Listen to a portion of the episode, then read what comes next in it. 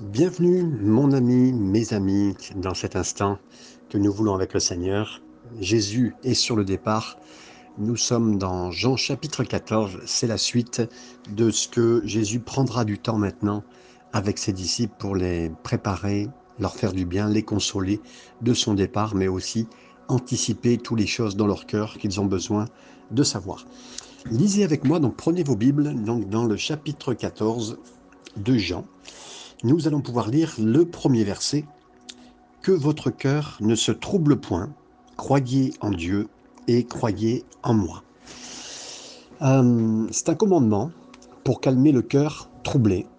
Et Jésus sait calmer les cœurs troublés, donc il sait quoi demander. Il leur dit que, ben, votre cœur ne se trouble pas. Comment?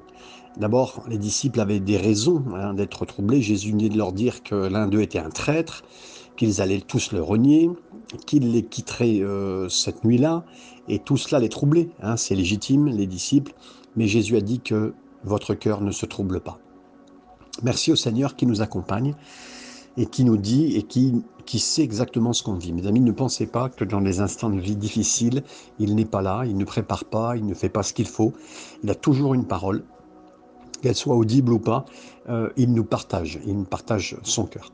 Et Jésus n'a jamais voulu que nous ayons une vie sans problème, mais il a promis toujours que nous pourrions avoir un cœur euh, euh, sur lequel nous pouvons mettre des choses, et lui particulièrement dans nos vies, même dans une vie troublée, sa présence.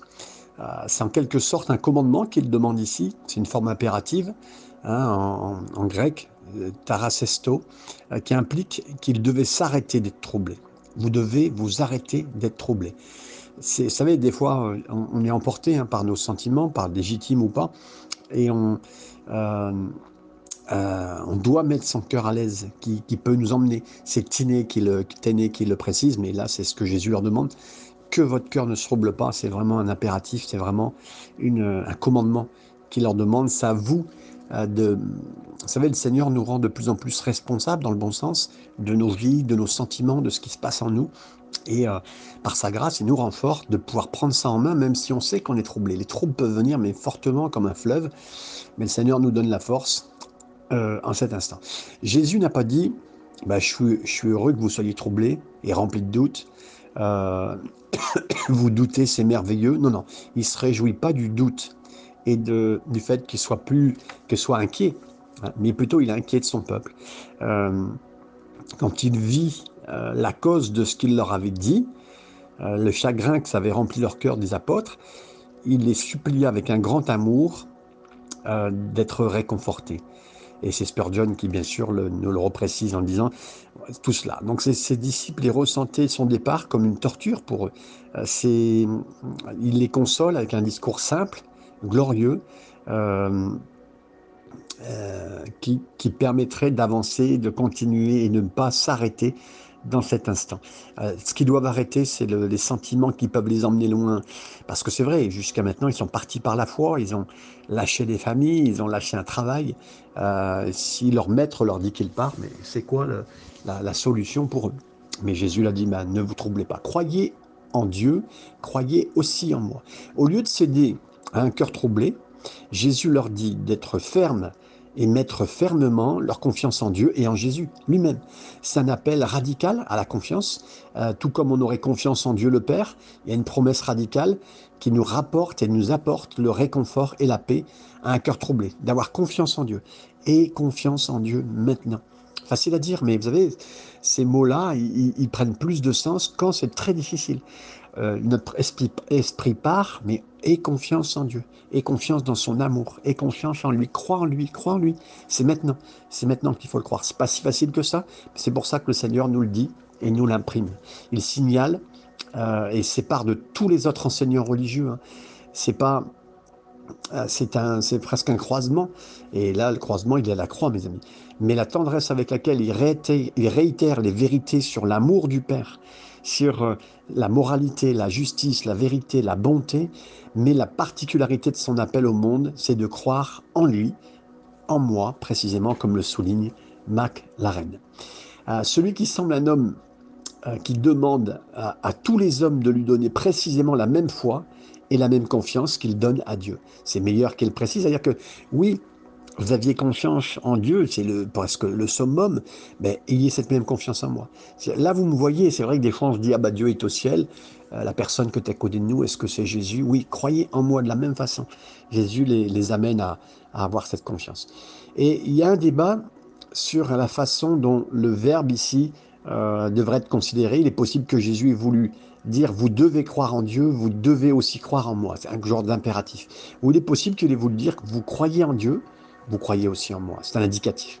Dans l'ensemble, la meilleure preuve semble que Jésus signifie, parle, veut dire que euh, c'est un commandement, c'est une instruction à ses disciples. Il les instruit dans un moment difficile où on doit faire des choix. Vous savez, souvent dans les moments difficiles, il y a des choix à faire. Et là, le choix d'avoir foi en Dieu, c'est un choix important. Croire, euh, les deux fois, c'est tous les deux dans un impératif. Donc croyez. Hein, compte tenu de, de l'impératif précédent, de, votre cœur ne se trouble pas, euh, c'est préférable de prendre ces deux formes comme impératives. Jésus exhorte ses disciples à continuer, euh, à, ne pas se laisser prendre par des sentiments en dehors bah, d'être trop troublé, et pas du tout troublé, mais de se remettre tout de suite sur quelque chose qui ne bougera pas. Croyez en Dieu, croyez aussi en moi. La solution de Jésus à la perplexité, à la perplexité, pardon, n'est pas une recette, mais c'est une relation avec lui. Ça paraît simple, mes amis, mais des fois, euh, vous savez, c'est pour avoir, euh, comme vous, être chrétien depuis quelques années, euh, avoir fait du ministère depuis maintenant plus de 32 ans, croyez en Jésus. Croyez en Jésus. C'est déjà une réponse très importante pour calmer nos cœurs pour beaucoup de choses. Verset 2 à 4.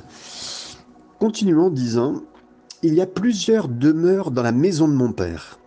Si, ce si cela n'était pas, je vous l'aurais dit, je vais vous préparer une place, et lorsque je m'en serai allé, et que vous aurez et que je vous aurai préparé une place, je reviendrai et je vous prendrai avec moi, afin que là où je suis, vous y soyez aussi. Vous savez où je vais et vous en savez le chemin. Il va dans la maison du Père, là où se trouvent de nombreuses demeures. Jésus a parlé avec toute confiance sur le ciel. Vous savez, c'est tellement important de parler du ciel et je le vois encore plus maintenant euh, à ce que Jésus parle, juste un moment où ils vont partir, euh, ils pourraient partir en dépression complète, ils pourraient partir en, arrêt de la vie chrétienne. Enfin, et lui, il dit, dans la maison de mon Père, hein, c'est la maison de mon Père, Jésus ne s'est pas demandé euh, qu'est-ce qu'il y avait au-delà de cette terre, il sait, il le savait, et il dit à ses disciples qu'il y a de la place pour tous dans le ciel. Il y a de nombreuses demeures. Euh, on, a raconté les, dernières heures de. Euh, c'est Platon qui a raconté les dernières heures de Socrate euh, quand il était en prison et qu'il a, qu'il a bu du poison. Avant qu'il boive du poison, c'était. il était en disgrâce, il ne savait pas où il allait.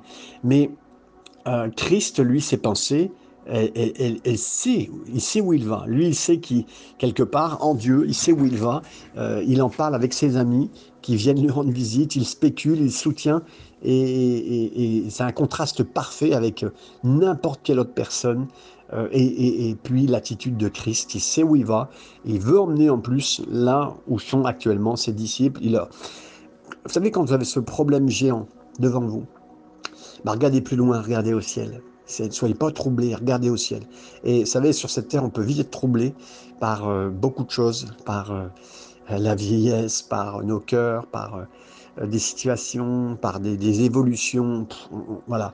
Mais pensez que le Seigneur, Jésus est monté au ciel, il y a plusieurs places, il y a plusieurs endroits, et il y a plusieurs demeures. Le Seigneur est parti préparer une demeure. La demeure, à la lumière de l'ancien grec, hmm, le, mot demeure s'est traduit par logement, demeure, euh, en, grec mon, euh, qui est connecté à méno, qui veut dire rester, demeure, demeurer, séjourner. À la, lumière de la nature de Dieu, il est préférable de traduire donc demeure. Euh, quel que soit le lieu habité par Dieu, il a, qu'il a pour nous dans le ciel, ce sera toujours plus glorieux même qu'un, parce que le mot vient, comme je vous disais tout à l'heure, mon, manoir. Donc plus beau encore qu'un manoir, vous imaginez? Euh, Vous auriez jamais pensé vivre une ville château, mes amis, mais euh, dans le ciel, personnellement chacun, on aura comme au-delà d'un manoir et dans la. Euh, je ne parle pas même pas de la grandeur de la demeure et encore je ne sais même pas, mes amis, mais tout ce que je sais, c'est que dans la communion, dans la réception de qui on est, de, la grandeur de Dieu, de notre papa, de notre frère Jésus, on aura ça, mes amis. Il y aura tellement de belles choses. Que, voilà. Et donc Jésus sait parler du ciel, parce que lui, il connaît il y aura beaucoup de demeures dans cet endroit d'habitation. Jésus, il pouvait voir que les disciples ne pourraient jamais avoir des, euh, millions d'euros, même des milliards, mais, mais, le Seigneur, lui, savait ce qu'il allait avoir le nombre de personnes aussi, au-delà de l'argent que ses disciples avaient, il savait aussi que chaque tribu, chaque langue, chaque nation euh, et chaque famille, chaque personne aurait sa maison, euh, aurait euh, dans la maison du Père, qui aurait vraiment un soin particulier de l'accueillir. Il y aurait beaucoup de maisons, en effet, pour chaque personne. Alors, euh, demeure, monaille, euh, dans les, dans la, dans la, on le revoit ça dans la Vulgate, hein, la traduction de départ qui a été faite en, en latin, ce qui peut signifier des, des stations, de l'hébergement temporaire pour les voyageurs qui se reposent à différentes étapes de leur voyage. Mais à la lumière de cela, nous, on sait que euh, Westcott and Temple, par exemple, on, dit que cette conception du ciel dans un passage n'était pas simplement un passage, mais un état pour toujours. Et euh, ça semble désigner plus que l'idée d'une permanence. Il s'est trouvé une fois ici dans, le Nouveau Testament, hein, ici, hein, la demeure permanente du Père et du Fils dans le cœur des disciples aimants, qui est fortement souligné.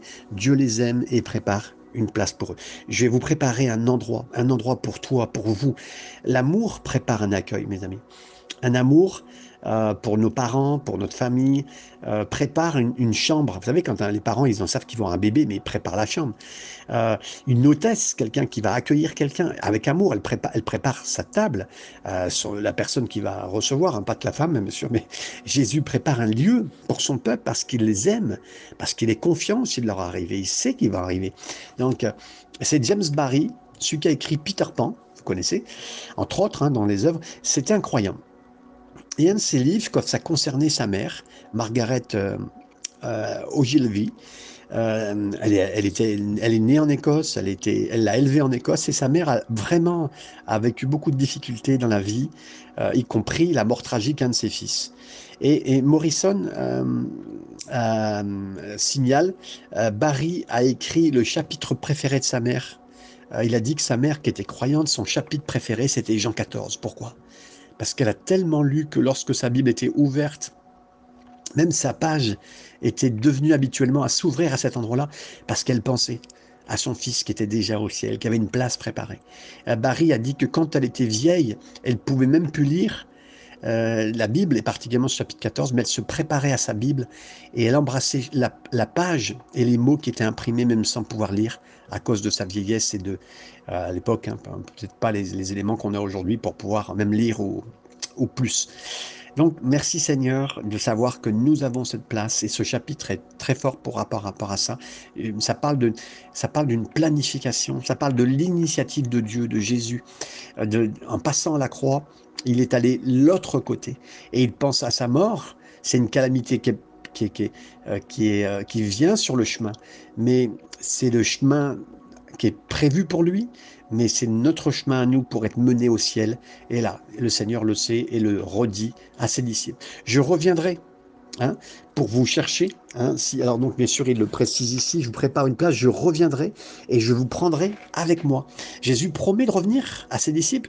C'est pas seulement euh, dans le sens de la résurrection bientôt à la venue, euh, à la venue euh, ou à la venue du Saint-Esprit, à la Pentecôte. Non, non, non, non, non. Jésus avait aussi à l'esprit le grand rassemblement de son peuple à la fin de l'époque, à la fin de l'âge, ce qu'on appellerait bien sûr avant la fin des temps. Donc, euh, il ne devait pas croire en lui comme ayant euh, euh, à le perdre dans cet instant, mais il allait dans un autre endroit, au ciel, dans une autre dimension, préparer leur venue, et d'ailleurs, il reviendrait pour les recevoir, comme le signale Morgan. Il fait référence donc à son deuxième retour. Là, on est passé, on est passé le premier retour, mais maintenant, euh, il ne doit pas être manqué. Il est vrai que Jean ne se réfère pas à cela souvent, hein, dans la plupart des autres écrivains en parlent dans le Nouveau Testament, mais euh, là, il ne manque pas dans ces pages de reparler de ce retour. C'est une précieuse promesse, mes amis, pour l'Église primitive, pour Paul, et, c'était important de le noter. Il informera les Thessaloniciens de la parole du Seigneur que Jésus redescendra du ciel et rassemblera des croyants pour lui, avec lui, pour être avec lui et pour toujours, comme vous pourrez le voir dans 1 Thessaloniciens chapitre 4, verset 15 à 17 qu'on a déjà vu ensemble. Donc, cet endroit qu'il prépare afin que là où je suis, vous y soyez aussi. Euh, c'est au centre du ciel. Euh, on sera tous unis à Jésus. Le paradis, c'est c'est pas le ciel à cause de des rues pavées d'or ou des portes de perles ou même de, avec la présence des anges. Le paradis, mes amis, le ciel, c'est parce que Jésus est là et Jésus est au centre. Et on est réconforté de savoir que il nous prépare un endroit pour nous, avec nous. Il nous prépare aussi, il nous prépare, il me prépare aussi pour cet endroit. Versets 5 et 6. Thomas lui dit, Seigneur, nous ne savons où tu vas. Comment pouvons-nous en savoir le chemin? Jésus lui dit, Je suis le chemin, la vérité et la vie. Nul ne vient au Père que par moi. J'aime beaucoup ce passage, j'aime tous les passages, hein, vous savez, la parole de Dieu, mais il y a toujours des passages un peu plus forts qui nous parlent, qui nous touchent à des époques de la vue. Et là, Thomas, il doit être salué régulièrement, honnêtement et clairement, parce qu'il explique sa confusion. Il pense que Jésus allait simplement à un autre endroit, mais comme si c'était dans une autre ville. Mais là, il est dans cette nécessité de langage, il demande à Jésus d'expliquer, de parler du sens, de la manière dont il va vers le Père dans ces termes. Ça n'a aucune signification, même spatiale pour lui ou matérielle. Il ne comprend pas. Hein. Ainsi, remarque, euh, il parle bien sûr Jésus avec une, une, facilité naturelle de tout cela. Il leur parle en pleine sympathie, il sait leur faiblesse, il leur apprend petit à petit et il leur apprend ce qu'ils sont capables d'apprendre. C'est important, des fois on se demande, Seigneur, on voudrait une révélation de toi, mais euh, Seigneur a su dire avant la difficulté, sa présence, ce qu'il allait faire, comment il allait faire, ce qu'il préparait d'avance. Voilà, donc il, s'approche d'eux tel qu'un un enfant à qui on pourrait, euh, qui pourrait poser des questions à son père. Et euh, voilà, il montre leurs ignorances à chacun. Il, ne semble jamais timide, hein, Thomas, dans la présence du Seigneur. Il n'a pas honte de laisser ce point difficile dans lequel il est. Mais voilà, Jésus, il est profond, il aide, il, il donne des expiations, il ne laissera pas euh, quelqu'un couler dans cette sombrer dans un moment difficile. Et il le dit, et ça, pour moi, c'est cette phrase tellement importante je suis le chemin, la vérité, la vie. Euh, Jésus n'a pas dit qu'il nous montre un chemin. Il a dit je suis le chemin. Il n'a pas promis de nous enseigner une vérité. Non, il a dit je suis la vérité. Euh, il n'a pas offert le secret de la vie. Il a dit je suis la vie. Et là, mes amis, c'est là il dit cela à ce moment-là. Euh, euh, chemin, vérité, vie. Mais on a tous besoin. Moi, si vous me demandiez demain, ben, j'ai besoin d'un chemin, mes amis. Sur cette terre, il faut que je passe un chemin. Euh, j'ai besoin de la vérité pour savoir comment je dois y aller, que, euh, ne pas me tromper, ne pas tourner à un mauvais endroit, faire ce qu'il faut. Et j'ai besoin de la vie. Et là, ben, Jésus dit, ben, je suis, je suis, c'est le chemin que tu as besoin. Je suis la vérité que tu as besoin, je suis la vie que tu as besoin. Voilà. Et c'est ça que Jésus a voulu dire à ce moment-là. Et c'est ça que on aura toujours besoin. Si je me promène dans cette vie, je ne sais pas où je vais, eh bien Jésus est mon chemin. Si je suis confus, je ne sais pas quoi penser, Jésus est ma vérité, la vérité. Euh, si je suis mort à l'intérieur et je ne sais pas où, si je peux continuer avec tout ce que je suis en train de vivre, ben, il est la vie. Et donc, euh, à la lumière des événements bientôt, ben, cette déclaration, c'est un paradoxe. Euh, Jésus donne la méthode euh, qui parle, il dit c'est la croix. Il va être condamné par des menteurs, son corps va être mis au sol, mis en tombe. il n'y aura plus de vie dans cette tombe, mais il prend le chemin, il dit c'est moi le chemin. C'est le chemin vers Dieu et, ça, ça, ça, retirera tous les mensonges qui ont été dit, et ceux qui ne peuvent pas croire, mais il est la vérité. Et c'est parce qu'il était prêt à mourir, il devient le canal de la résurrection, il devient le canal de la vie pour tous, pour moi, pour nous. Et, sans ce chemin-là, et sans la vérité, euh, sans vie, ben, il n'y a pas de vie, mes amis. Sans vérité, il n'y a, a, que du, pas, aucun savoir. Et euh, sans ce chemin-là, on ne sait pas où on va. Et donc, oui, tout cela, c'est tellement important que Jésus le reprécise dans ce moment euh, dans lequel il pourrait être dans le flou. Mais là, le Seigneur donne beaucoup, beaucoup de, de conduite. Il éclaire leur obscurité qui vient d'arriver devant eux. et il dira, voilà, donc il continue, personne Euh, nul ne vient au Père que par moi. Personne ne vient au Père que par moi. Ce serait la même chose. Jésus, il fait cette déclaration remarquable. Hein. Il affirme qu'il était le seul moyen de Dieu, le seul chemin de Dieu. C'est un peu radical, mes amis. Hein. Des fois, on dirait, voilà, il y a d'autres religions. Euh, dans le temple, il y a des rituels. Voilà, non, non, non, non, non. non. Lui, c'est, c'est, il y a, je suis le chemin, je suis la vérité, je suis la vie. C'est presque sectaire, c'est sectaire. Mais c'est le seul chemin vers Dieu. C'est le seul vrai Dieu dans le ciel. Euh, c'est la seule vraie vie, il n'y a pas d'autre vie. Donc, comprendre clairement, c'est l'une des choses les plus controversées que Jésus a dit aux écrivains de l'évangile qui, a été écrit. Hein. Beaucoup de gens se soucient de dire que Jésus, c'est une façon légitime pour Dieu, rencontrer Dieu, qu'il y a d'autres religions, qu'il ne faut pas être fermé. Voilà. Beaucoup pensent que c'est euh, c'est bien d'être de, ouvert. Non, il n'y a pas d'ouverture possible, mes amis. Euh, s'il y avait eu euh, s'il y avait eu plusieurs chemins, bah, le diable aurait multiplié par 100 les autres chemins. Euh, si étroit est le chemin et spacieux euh, pour ceux d'en s'éloigner. Il y a plein d'autres voies qui nous éloignent, mais il n'y a qu'un seul chemin, c'est étroit, mes amis. Et à cet instant, je préfère être étroit de, de cœur. il n'y a qu'une seule clé, il n'y a qu'une seule clé, c'est Jésus. Et il s'agit d'un thème cohérent dans la Bible. Les dix commandements commencent par Je suis l'Éternel, ton Dieu, qui t'a fait sortir de l'Égypte, de la maison d'esclavage. Tu n'auras aucun autre Dieu. Exode 20. Hein, tout le long de l'Ancien Testament, c'est ça. Dieu dénonce et, dit qu'il y a des faux dieux. Suppose euh, qu'on certains l'ont adoré, comme Exaïe 41, 21, 29 et, un roi 18, 19, 40. Mais la Bible présente constamment un vrai Dieu et Jésus est constamment présenté comme la seule vraie voie vers le Dieu unique. Donc c'est très très clair. Personne ne vient au Père que par moi. Ces termes simples, mais euh, qui sont très honnêtes, euh, qui éliminent tous les autres chemins, euh, qui il n'y a pas d'autre vie si ce n'est qu'en lui, il n'y a pas d'autre vérité. Et le christianisme, est-ce que le christianisme est, est, radical? Oui. Il y en a qui prétendent que les chrétiens sont en fait des, gens un petit peu qui exagèrent un peu un christianisme biblique. Ils devraient être pluralistes, tolérants. mais mes amis, j'aimerais vous dire, le christianisme est tolérant, il est pluraliste, il embrasse d'autres cultures, Hein, de religion sur la terre. Le christianisme, c'est le seul euh, relation avec Dieu qui embrasse d'autres cultures. Et il y a plus d'urgence pour traduire les Écritures dans d'autres langues parce que c'est le Seigneur nous demande. Donc on n'éloigne même pas ceux qui ont un langage différent. Hein. Il n'y a pas que des Juifs sauvés, il n'y a pas que des euh, Américains sauvés, il n'y a pas que des... Euh, voilà, qu'importe le pays, un, un, chrétien peut garder sa langue, sa culture et suivre Jésus, comprenez? Et Jésus est au milieu de celui-ci, c'est une première des fois, c'était la critique du christianisme. Hein. Euh, certains disaient que, bon, voilà, euh, mais, un esclave, un libre, un riche, une pauvre, femme, grec, barbarien, euh, tous ont été acceptés, mais sur le terrain d'entente de la vérité, c'est révélé en Jésus. Et, laisser ce terrain d'entente en Jésus, l'oublier le terrain d'entente qu'est Jésus, ben, c'est un suicide spirituel pour maintenant et pour l'éternité. Donc c'est vraiment important d'être exclusif sur le chemin, la vérité et la vie. Et quoi qu'il en soit, à votre esprit, c'est une affirmation, une parole incarnée, c'est Jésus qui l'a dit, et lui qui est le révélateur du Père, il nous précise ça. La foi chrétienne, elle recevra quiconque passe par Jésus. Euh, quand il a dit à toute personne qui vient à moi, euh, c'est pas une croyance de certaines propositions me concernant. Hein. Non, c'est une foi particulière par moi. C'est au travers de lui, travers sa mort, que nous avons la vie. Versets 7 à 8.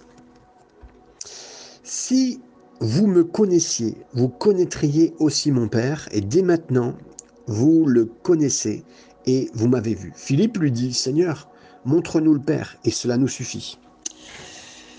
Euh, connaître le Père et connaître le Fils. Si vous m'aviez connu, vous auriez connu mon Père. Euh, Jésus explique pourquoi il était le seul chemin, de Dieu, parce qu'il est le seul représentant parfait de Dieu. Connaître Jésus, c'est connaître Dieu, mes amis. Et à partir de maintenant, vous, vous le connaissez et vous l'avez vu, c'est ce que Jésus dit. Les disciples, ils avaient certainement appris et beaucoup connu Dieu pendant leurs trois années d'apprentissage avec Jésus.